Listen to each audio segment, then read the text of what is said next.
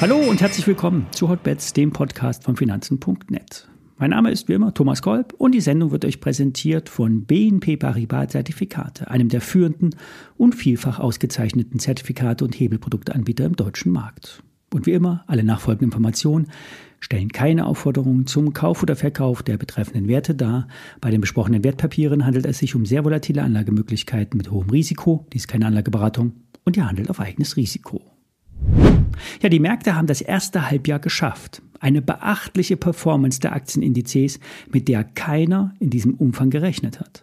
Seit Januar ging es im DAX um 18 Prozent bis zum neuen Allzeithoch nach oben. Seit Oktober, dem letzten Tief, um 38 Prozent nach oben. Es gab zwei stärkere Korrekturen in der Aufwärtsbewegung. Und jetzt liegen wir auf Wochensicht oben auf dem Deckel. Denn mit Blick auf die Wochencharts haben wir viele Male mindestens sechsmal oben angeschlagen. Die Wochenkerzen signalisieren Unentschlossenheit. Rote und grüne Kerzen wechseln sich ab. Beim Blick auf die Tageskerzen sieht es bullisch aus. Höhere Hochs signalisieren steigende Märkte. Vor allem der Freitag hat es noch einmal allen gezeigt. Fette Aufschläge und deutlich über 16.000 Punkten. Es gibt fundamental eigentlich keine Begründung für steigende Kurse.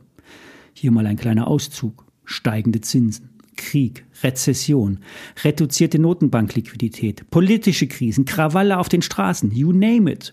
Für die meisten Probleme sind keine Lösungen in Sicht und trotzdem steigen die Aktienmärkte. Ein Trader hat mal gesagt, frage nicht nach dem Warum, warum steigt oder fällt der Markt, sondern handelt das Was. Was steigt, was fällt. Und das Was wird mit Megacaps beantwortet. Magma, Microsoft, Apple, Google, Meta, Amazon. Doch bei mir drängt sich das Warum auf. Warum soll ich jetzt diese Werte noch kaufen? Ich habe keine Lust dazu. Trader machen so etwas, kaufen in Stärke hinein. Für Swing Trader, die auf Sicht der nächsten Wochen und Monate sich positionieren, fällt es schwerer, teure Aktien zu kaufen. Es gibt Investoren, die verkaufen in Stärke. Die Familie um die Walmart-Erben sollen angeblich Aktien im Wert von über einer Milliarde Dollar verkauft haben. Am Top. Das Old Money zieht sich zurück, zumindest bei Walmart. Das kann aber nicht als Argument genommen werden, um Short zu gehen. Das ist nur ein kleiner Sidekick, um das, äh, um zu zeigen, dass das Smart Money nicht auf der Käuferseite ist. Anderes Beispiel wiederum Apple. Die Aktie hat das Allzeithoch genommen ohne jeglichen Widerstand. Die Firma ist jetzt drei Billionen wert oder Trillion im amerikanischen. Bei der Apple muss ich mit dem laufenden K.O.-Schein mit einem Knockout rechnen. Erst wenn die Freitagskerze am Tief unterschritten werden würde, kann auf einen Rücklauf spekuliert werden. Wer will, kann den Schein verkaufen und sichert sich damit noch den restlichen Zeitwert. Der Trade sieht nicht mehr erfolgsversprechend aus. Ich bin weiterhin in diversen Discount-Shorts investiert.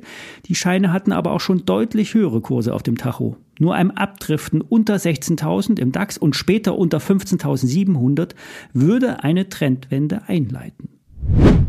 Sprechen wir über die Firma Mainz Biomed, gelistet an der Nasdaq und fokussiert auf Darmkrebsfrüherkennung. Der in Deutschland zugelassene Darmkrebs-Früherkennungstest Colo Alert erweist sich als hochwirksam. Laut Firmenangaben werden in 85 Prozent der Fälle Tumore in einem sehr frühen Stadium erkannt. Und diese sind bei einer frühen Erkennung in 95 Prozent der Fälle heilbar, was mit verschiedenen Studien belegt wurde. Um nun eine Zulassung bei der amerikanischen FDA zu erhalten, müssen nun teure Testreihen in den USA absolviert werden, bevor man eine spätere Zulassung in den Vereinigten Staaten erfolgen kann. Die Geldgeber von mehr als 50 Millionen Dollar sind äh, eine Investmentgesellschaft, Yorkville Advisor Global. Ein Finanzierungsdeal, der aber alles andere als billig ist und im Zweifel in Aktien gewandelt werden kann. Und diese Aktien führen dann zu einer Verwässerung und zu Verkaufsdruck. Aber es ist nun mal nötig, Risikokapital zu besorgen. Der Test wird derzeit nur eingeschränkt von den Krankenkassen übernommen. Man kann sich aber den Krebstest auch ohne Kostenübernahme kaufen. Man muss aber 200 Euro auf den Tisch legen. Das ist für eine 85-prozentige Genauigkeit für eine schwere Krankheit in so einem frühen Stadium aber auch nicht so viel. Die Hoffnung besteht darin, dass die Krankenkassen mittelfristig einlenken und die Kosten übernehmen in Europa und den USA. Für den Test wird jährlich ein Wachstum von 100 Prozent unterstellt. Im letzten Jahr waren es allerdings auch nur ein paar hunderttausend Umsatz damit. Die Firma macht unter dem Strich Verluste, wie die meisten Biotechs. Es wird aber die Zukunft gehandelt, dass es hier schon mal ein Produkt gibt mit Potenzial. Das ist positiv zu sehen. Börsengeflüster empfiehlt den Einstieg mit einer kleinen Position. Für die Woche wird nicht so viel erwartet. Feiertag in den USA, morgen, heute verkürzter Handel in den USA. Arbeitsmarktdaten am Freitag, NFPs. Bis dahin ist es aber noch etwas hin. Ich melde mich am Mittwoch wieder. Bis dahin, alles Gute.